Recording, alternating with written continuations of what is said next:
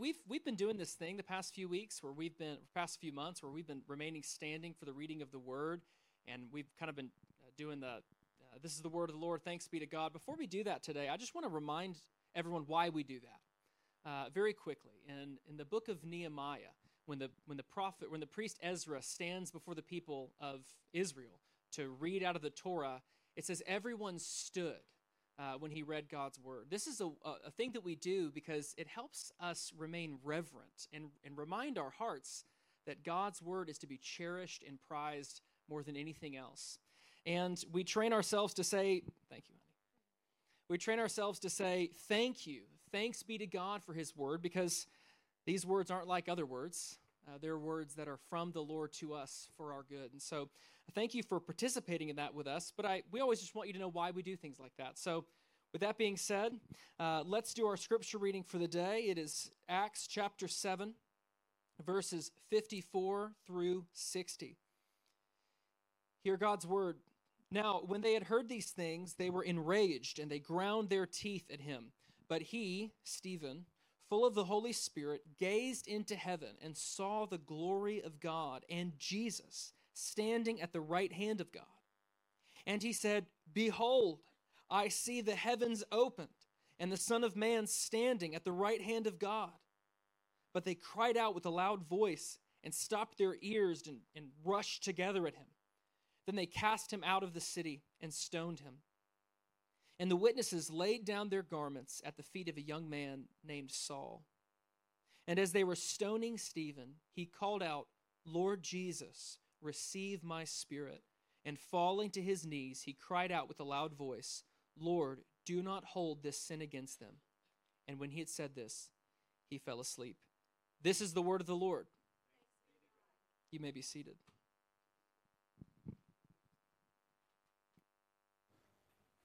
Well, good morning, church. Uh, my name is Ray Levy. I'm one of the pastors here at LifePoint thank you, uh, should say, thank you to the worship team for doing such a wonderful job already this morning.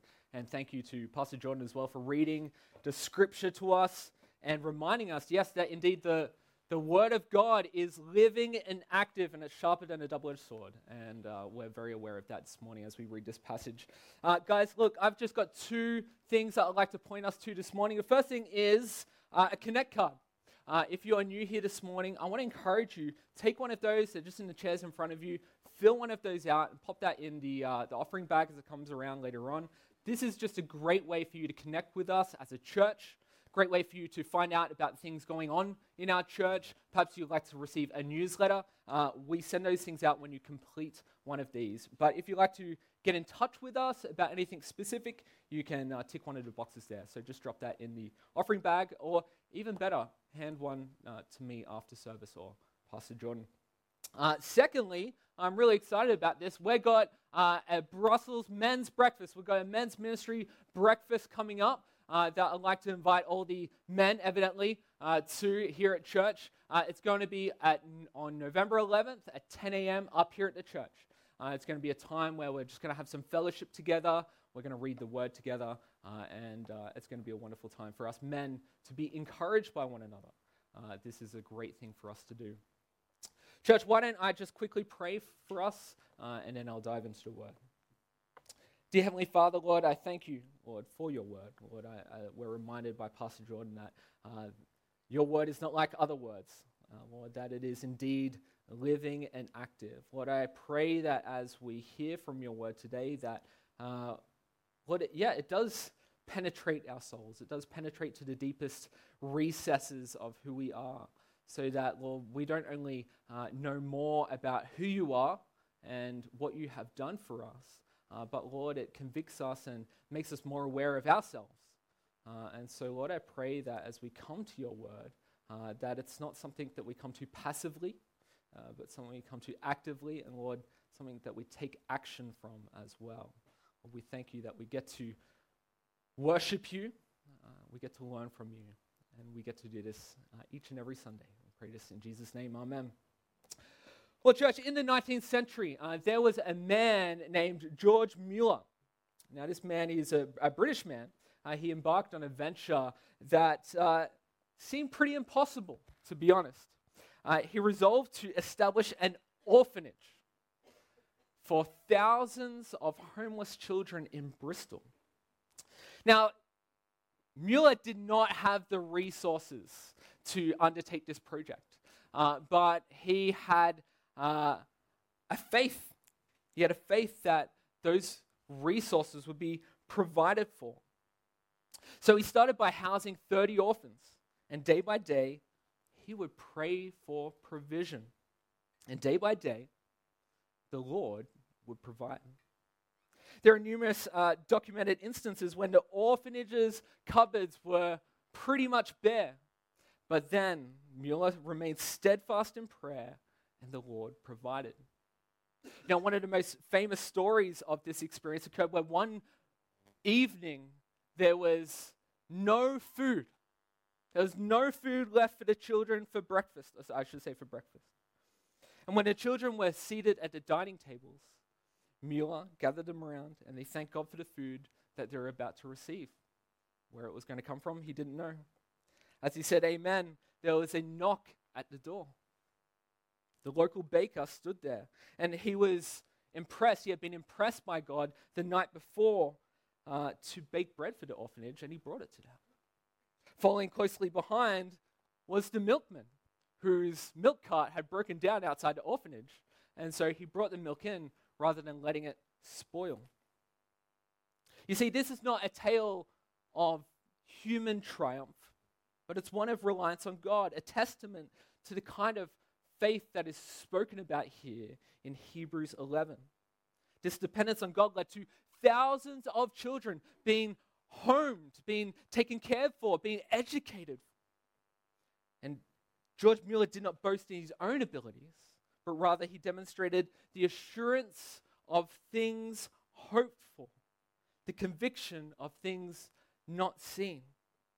He lived out the very essence of faith total dependence on God's provision and timing. You know, we've been going through our series uh, by faith. We've gone through Hebrews 11. Now, obviously, we didn't read from Hebrews 11 today, uh, but uh, we can kind of lump Stephen as one of these men of faith.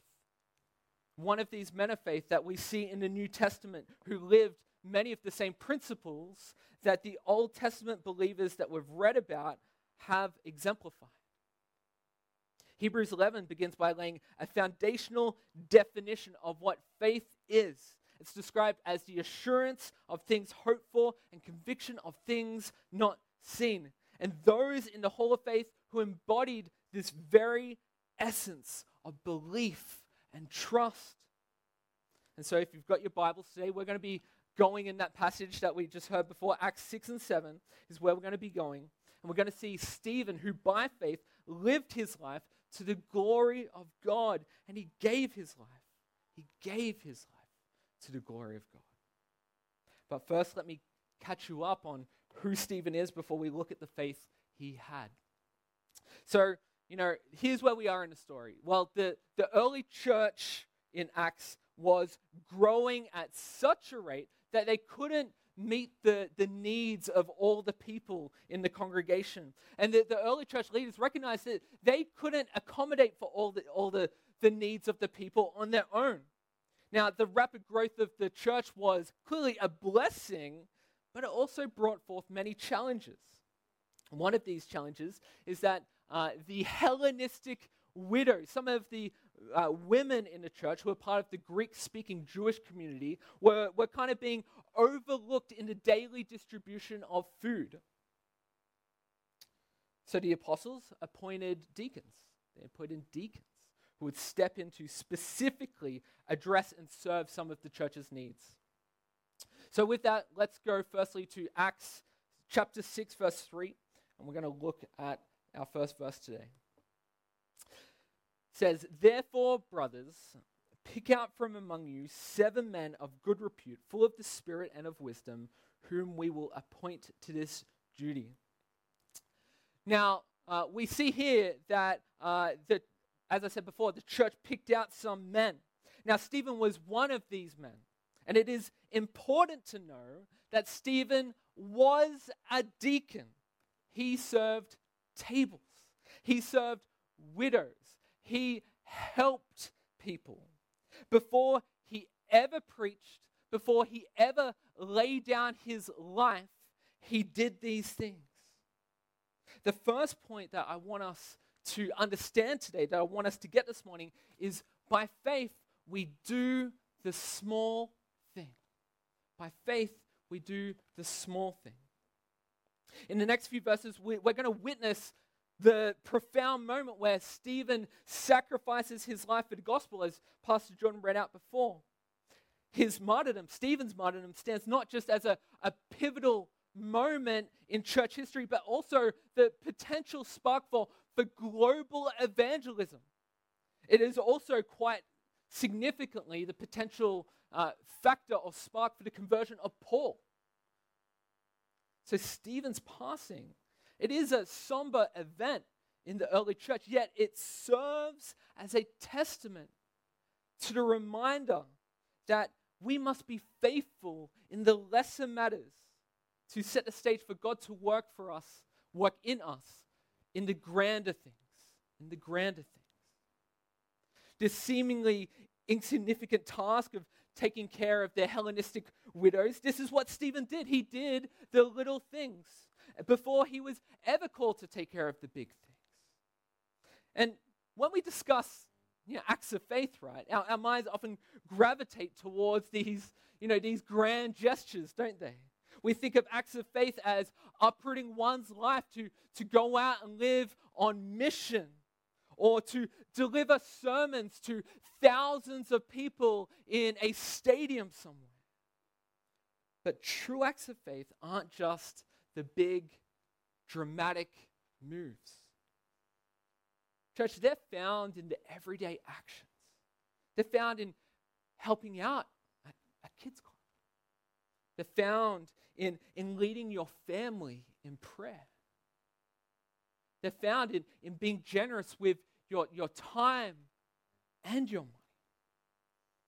They're found in just talking to someone about your faith.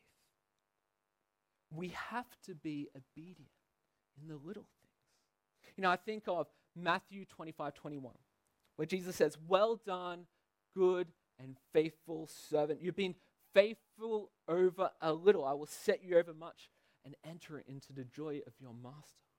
You know, I'm also reminded of D.L. Moody. I've got the quote up here on the screen. It says, There are many of us that are willing to do great things for the Lord, but few of us are willing to do the little things. Now, I've got a thought about, about Peter. You know, you might recall famously how during Jesus on his trial, before Jesus was crucified, uh, Jesus had a, a, conversation with Peter and said, Hey, look, uh, do you love? Do you love me? Now, Jesus, okay, restored Peter after that. He restored Peter. Okay? And I'm convinced that when Peter vowed he'd never turn his back on Jesus, insisting he'd stay loyal even if it cost him his life, he truly meant every word. He truly meant every word. In his heart, Peter must have been certain he would remain steadfast until the very end. But here's the thing I reckon that Peter expected his test of faith to be more dramatic.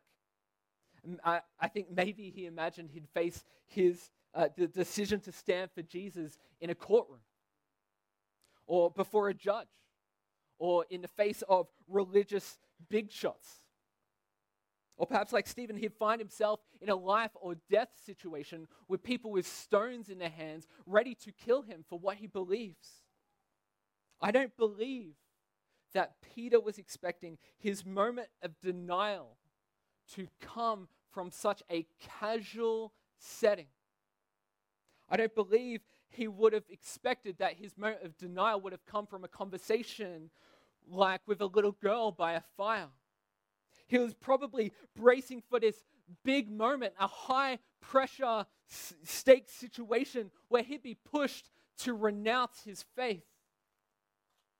Instead, his moment of unfaithfulness came during a simple, unassuming conversation. And this holds a vital lesson for us as a church. We often dream about being faithful in those big headline moments, but what God asks of us is to begin with the small, everyday ones. The small, everyday ones. You know, I I love my son. I love my son. I love like the, the, the man he's grown up to be. He's just five years old, but he's, you know, he's so curious. He's so curious and he always wants to know how things work, how kind of things fit together. He gets sticks, he pokes them in machines, not always safely, but you know, he's trying to see how they kind of work. But you know, recently I've been doing some projects around the house. And you know, we've been setting up some furniture and things, we've been installing some things. And and Jonathan's favorite thing to do is to just help out. I just want to help out. The thing is, he wants to do all the things that are probably not safe for a five year old to do. You know, he wants to use the power drill. You know, he wants to use the power saw. He wants to do the wiring. Okay? He's doing all the things that you probably shouldn't do when that young, you're that young. But the thing is, we all learnt to do those little skills that come before until we could do those things. We could do those things that maybe are a little bit more dangerous. And you too might recognize that there are areas where you haven't quite followed through where you said you would. You're expecting to do the big things straight away. You know, many of us would declare we'd lay our lives down for the gospel, yet we'd hesitate to part with our money to support the church. We claim we're dedicated to the gospel, but when it comes to serving, suddenly we're too busy. We discern our faith if we're under extreme pressure, yet we won't take the time to delve into the scriptures with our family. The point is, God is asking us to be faithful in the small stuff because that's where it starts. That's where it starts. If we can show we can handle that, then of course, bigger challenges may come our way. So, by faith, my friends, let's do those little things we're called to do. Let's be obedient in the small ways first. Now, Stephen had only just started serving as a deacon when accusations of blasphemy against the law in the temple were thrown at him. So let's take a moment now to look at the account. Let's look at what it says in Acts 6, beginning with verse 8. Acts 6, beginning in verse 8. And Stephen, full of grace and power, was doing great wonders and signs among the people. Then some of those who belonged to the synagogue of the freedmen, as it was called, and of the Cyrenians and of the Alexandrians, and of those from Cilicia and Asia, rose up and disputed with Stephen. But they could not withstand the wisdom and the spirit with which he was speaking. Then they had secretly instigated men who said, We have heard him speak blasphemous words against Moses and God. And they stirred up the people and the elders and the scribes. And they came upon him and seized him and brought him before the council. And they set up false witnesses who said, This man never ceases to speak words against his holy place and the law. For we have heard him say that this Jesus of Nazareth will destroy this place and will change the customs that Moses delivered to us. And gazing at him, all who sat in the council saw that his face was like the face of an angel. And then starting in chapter 7, just the beginning, it says, And the high priest said, Are these things so? And Stephen said, Brothers and fathers, hear me. So the second point I want you to walk away with today is by faith, stay calm. Among the chaos, stay calm. You know, throughout this series, we're touched on the need to maintain a biblical perspective when society is drifting further and further from scriptural principles. And in the face of criticism, I want to encourage you to remain composed, stay calm amid the chaos. And we can look at Stephen as an example. He embodies a Christ like demeanor. He is calm and assured, yet he speaks with conviction. And we're about to see how, even in the face of an aggressive crowd, he delivers his message with poise, unlike the raging mob who is gathered in front of him. Scripture later illustrates their fury as they, they grind their teeth. They're frothing at the mouth. This is often the reaction we can sometimes feel when we see the world reacting to the biblical view, which is responded to with hostility and aggression. But Stephen keeps his cool. He simply and truthfully shares the message. He doesn't let anger take over. He doesn't go onto Facebook or Twitter or X or whatever it's called now to dismiss them or vent on, on the social media. Instead, he lays out the gospel truth clearly and with heart. He doesn't shy away, he doesn't keep quiet. He speaks the gospel plainly. Folks, it's all too easy to become rattled, to become unsettled when chaos erupts. It's easy to, to start panicking, especially when we, we forget that there is a larger battle at play here. There's a larger battle at play. Holding to a biblical worldview, sharing the gospel, communicating its truth, it's, it's all part of a bigger picture, a much bigger picture. Remember, our struggle isn't just with the things that we, we see, the things that we touch, but with larger forces, with the, the spiritual powers and principalities, right? The real issues run deeper. You know, uh, uh, uh, Kyle Goen, who is the founding pastor of this Brussels campus, uh, and he now shepherds one of our church campuses in the United States. He used to always say something, he used to always remind me of something. He'd always say, whenever we faced any problem, he'd always say, Ray, you know, the problem is never just the problem.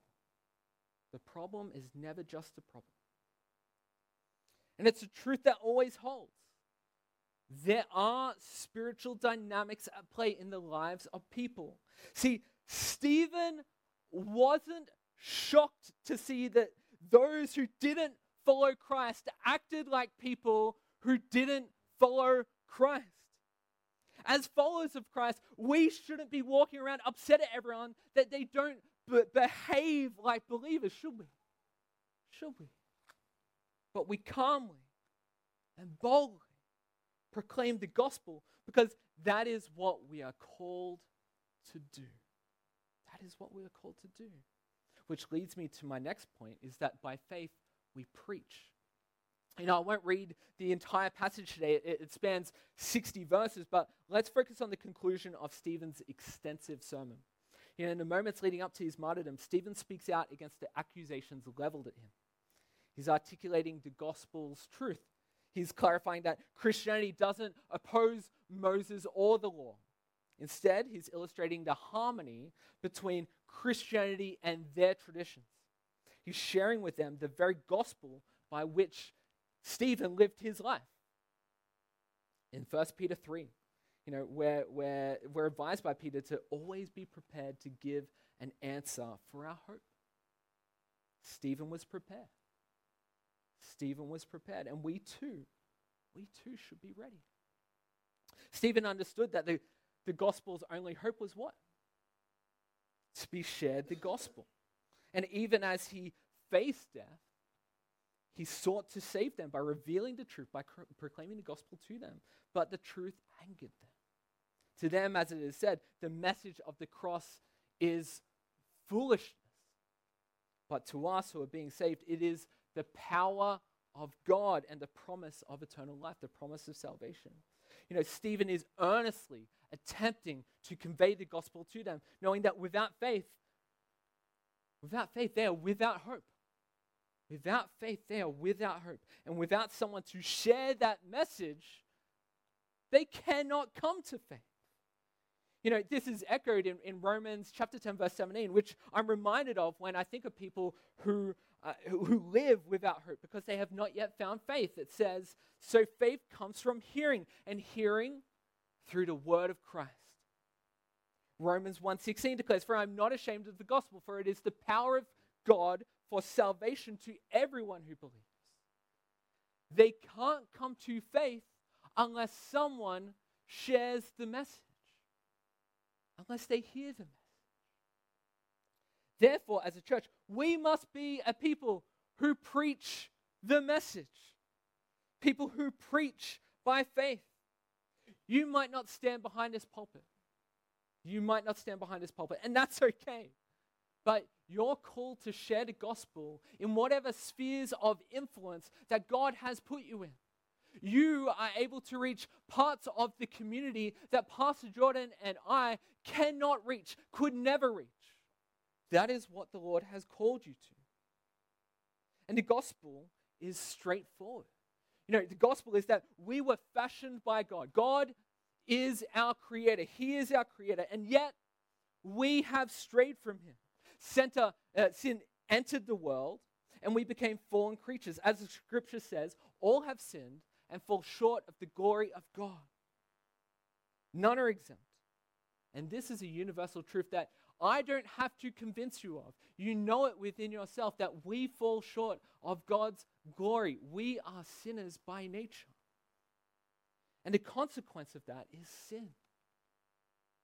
The consequence of sin, rather, is death. Yet the scripture also offers hope. The free gift of God is eternal life. See, left in our sin, we face an eternity apart from God.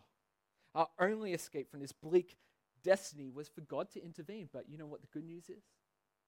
He did. He did. God sent his son who lived a flawless life that we couldn't to become the sacrifice we desperately needed. For as the scripture declares, without the shedding of blood, there is no forgiveness of sin. Without the shedding of blood, there is no forgiveness of sin. So Jesus shed his blood for our transgressions. Things like lies, lust, greed, and the sins passed down from Adam, so that they might be pardoned. This act allows us to stand before God, righteous in his eyes, because Christ is our righteousness. This truth and this truth alone is our hope. God's love is immense. He sacrificed his son to grant sinners everlasting life through Christ. It's essential to understand this because faith is born from listening to God's word. Consider this there are people out there right now. Some people today, Sunday morning, they are commuting to work today. There are some people on the metro, on the tram, on the bus today. They are coming back from last night, being out all night. Maybe there are some people that are heading off to family festivities. They're going to go grab brunch with their friends. And they're all indifferent to Jesus. But you know him. You know him. Their path to faith starts with hearing the message. And how will they hear if you don't speak? How will they hear if you don't speak? They might not come to this place of worship. Sure, you could extend an inv- invitation, but their real chance of hearing the good news comes from you. It comes from you. So, with faith, let us spread, teach, and preach the gospel. So, moving ahead to verse 51, in Stephen's discourse, he takes a, a fourth right approach, delivering his message with a big, piercing yet composed, composed conviction. And we can delve in quickly to what he says. He says, You stiff necked people, uncircumcised in heart and ears, you always resist the Holy Spirit, as your fathers did, so do you. Which of the prophets did your fathers not persecute? And they killed those who announced beforehand the coming of the righteous one, whom you have now betrayed and murdered. You who received the law as delivered by angels and did not keep it. And as we continue, we hear, uh, we remember what Pastor Jordan said and read before. So, my final point is that I want you to walk home with this, which is by faith, I want you to take courage. In the face of his opponents, Stephen stands firm and speaks the truth courageously. He addresses sin directly. The Bible depicts Stephen as being filled with the Holy Spirit. He maintains his composure amidst all the chaos. It's striking how Scripture it, it kind of depicts this, this vision of God's glory and Jesus standing there as if to welcome the first martyr into, into heaven, into his presence. You know, this vision granted Stephen uh, peace and assurance, even amid all this chaos. It gave him the, the courage and the boldness needed at that moment. If there is one key message that I want you to go away with today, is that you need to take courage, like Stephen did. You need to take heart. I want you to recall the Great Commission's directive, which is to go to all the nations. It is to, by the authority granted by us in Jesus, baptize in the name of the Father, the Son, and the Holy Spirit. I want you to remember the essence of faith as described in Hebrews 11:1. Faith is having the confidence in what we hope for and being convicted of the realities we do not see. We are called to live boldly and courageously, confident in the knowledge that Jesus is with us. Jesus is with us, and we trust in all that he has promised us, and that all his promises will indeed be fulfilled when he returns. Jesus promises to renew all things. He promises to rectify every injustice, every transgression, uh, transgression, every sin will be accounted for by God the Father. His assurance that salvation comes to those who call on his name, it stands firm. It stands firm. These pledges are as reliable as a promise can be, as certain as anything we could deposit at a bank. And this should instill us with immense courage. It should give us courage. It should remind us that our true residence is not here. Our true residence is our eternal home in heaven. The life and sacrifice of Stephen reminds us that our identity as believers involves being what? Foreigners and strangers in this world, not becoming too settled or complacent. His willingness to embrace discomfort was for the sake of eternal comfort. To hold conviction for divine matters serves as an example to everyone. But Stephen's martyrdom wasn't just a sacrifice, it ignited a movement of the gospel. It spread the message far beyond its initial boundaries. His death catalyzed the dispersion of all Christians to all parts of the world, to the evangelization of, of most of us in the room, Gentiles. It means the story of Christianity reached many of us today because of Stephen, because of Stephen's faithfulness. And for this, we owe him a deep gratitude, as his laying down of his life allowed the gospel to flourish across the globe. I want us to remind us of what the father, the church father Tertullian once said. You may have heard this before. He says, "The blood of martyrs is the seed of the church." Indeed, the message of Paul in Philippians, he says, "For me to live is Christ and to die is gain." Stephen's story echoes this message, even though most believers here today are not called to literal martyrdom. The encouragement to live by faith with assurance and conviction in what we hope for and yet do not see is a powerful call to daily conviction, daily living. It's a call to embody the principles of faith in every aspect of life, to be witnesses of the gospel through our words, actions, and decisions. Walking by faith may involve sharing the message of the gospel, loving others sacrificially, or standing firm in the truth in the face of opposition. Guys, it's about finding courage in the everyday, knowing that the mundane and the extraordinary are both opportunities to live out the hope of the gospel, both the mundane and the extraordinary. In every encouragement and challenge, remember the same faith that Stephen, that gave Stephen boldness, is the faith that sustains each believer today. It is a faith that looks beyond the visible and the temporal to the eternal and the unseen promises of God. So take courage to obey God in the small things. Take courage to obey God in the small things. Take courage to share the gospel with those in your life. You know, you may not know who those are, but I'm pretty sure you do. I'm pretty sure you know who you need to share the gospel with in your life. And this is what God has called you to. He may not be calling you to stand in the face of being stoned, but He's calling you to share the gospel, to preach. Would you do that? Would you take the courage to do that by faith? Would you take courage, like Stephen, to forgive?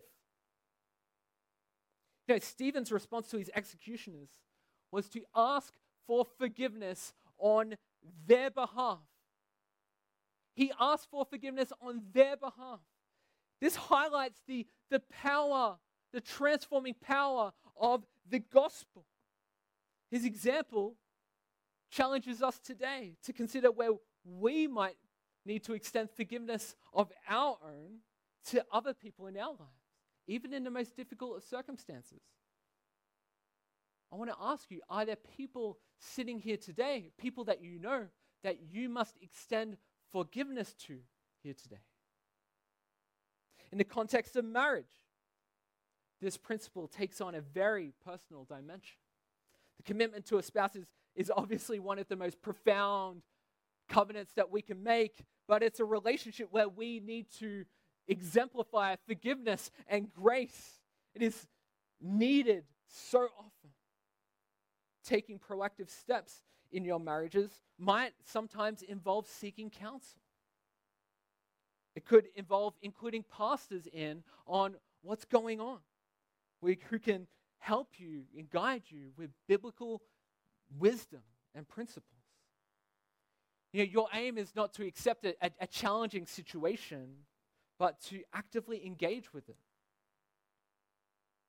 This transformation requires not just faith, but it requires courage. The courage to confront issues, to change, and to love sacrificially, as exemplified by Christ's love for the church. You, church, today, you are being called to live a life full of faith, and this message especially shines a light on the, the spiritual leadership that we hold in our families. As fathers, maybe fathers today, grandfathers, we have a couple of grandfathers in here. The legacy you create through discipleship is crucial. It is crucial. It's more than just about the big moments, it's about the daily practices. It's about the family worship, coming together daily, reading the word together, and praying with your family, praying with those you love. You know, in a, f- a few short weeks, as a matter of fact, we're going to be entering into our season of Advent. And as part of that, our church has uh, created and put together a, uh, a worship guide for you and your families and as individuals to take and lead through. This might be the catalyst for you as a family to start doing some of these things together. You know, I've heard Jordan say this, Pastor Jordan say this many times. When's the best time for you to plant a tree? Well, it's probably 20 years ago. Well, when's the next best time? Well, it's today. It's today. So take this opportunity. These acts might be outside of what feels normal or comfortable for you, particularly with older children. But the objective is not to be a cool father. It's not to be the cool dad. It's to be a godly one. It's to be a godly one. It's a challenge to step out in faith and courage. There are many of us grappling with hidden sins, exactly where the enemy wants them. We talked about that last week. Alone in the dark. Hidden sins thrive in secrecy. Have the courage to bring them to light. Take courage to bring them to light. Seek assistance. Speak to a friend, a pastor, someone that you trust. Confess and fix your gaze on Jesus and have freedom. Consider what it means, like in Philippians 1:27 which says, "We shall live in a manner worthy of the gospel of Christ."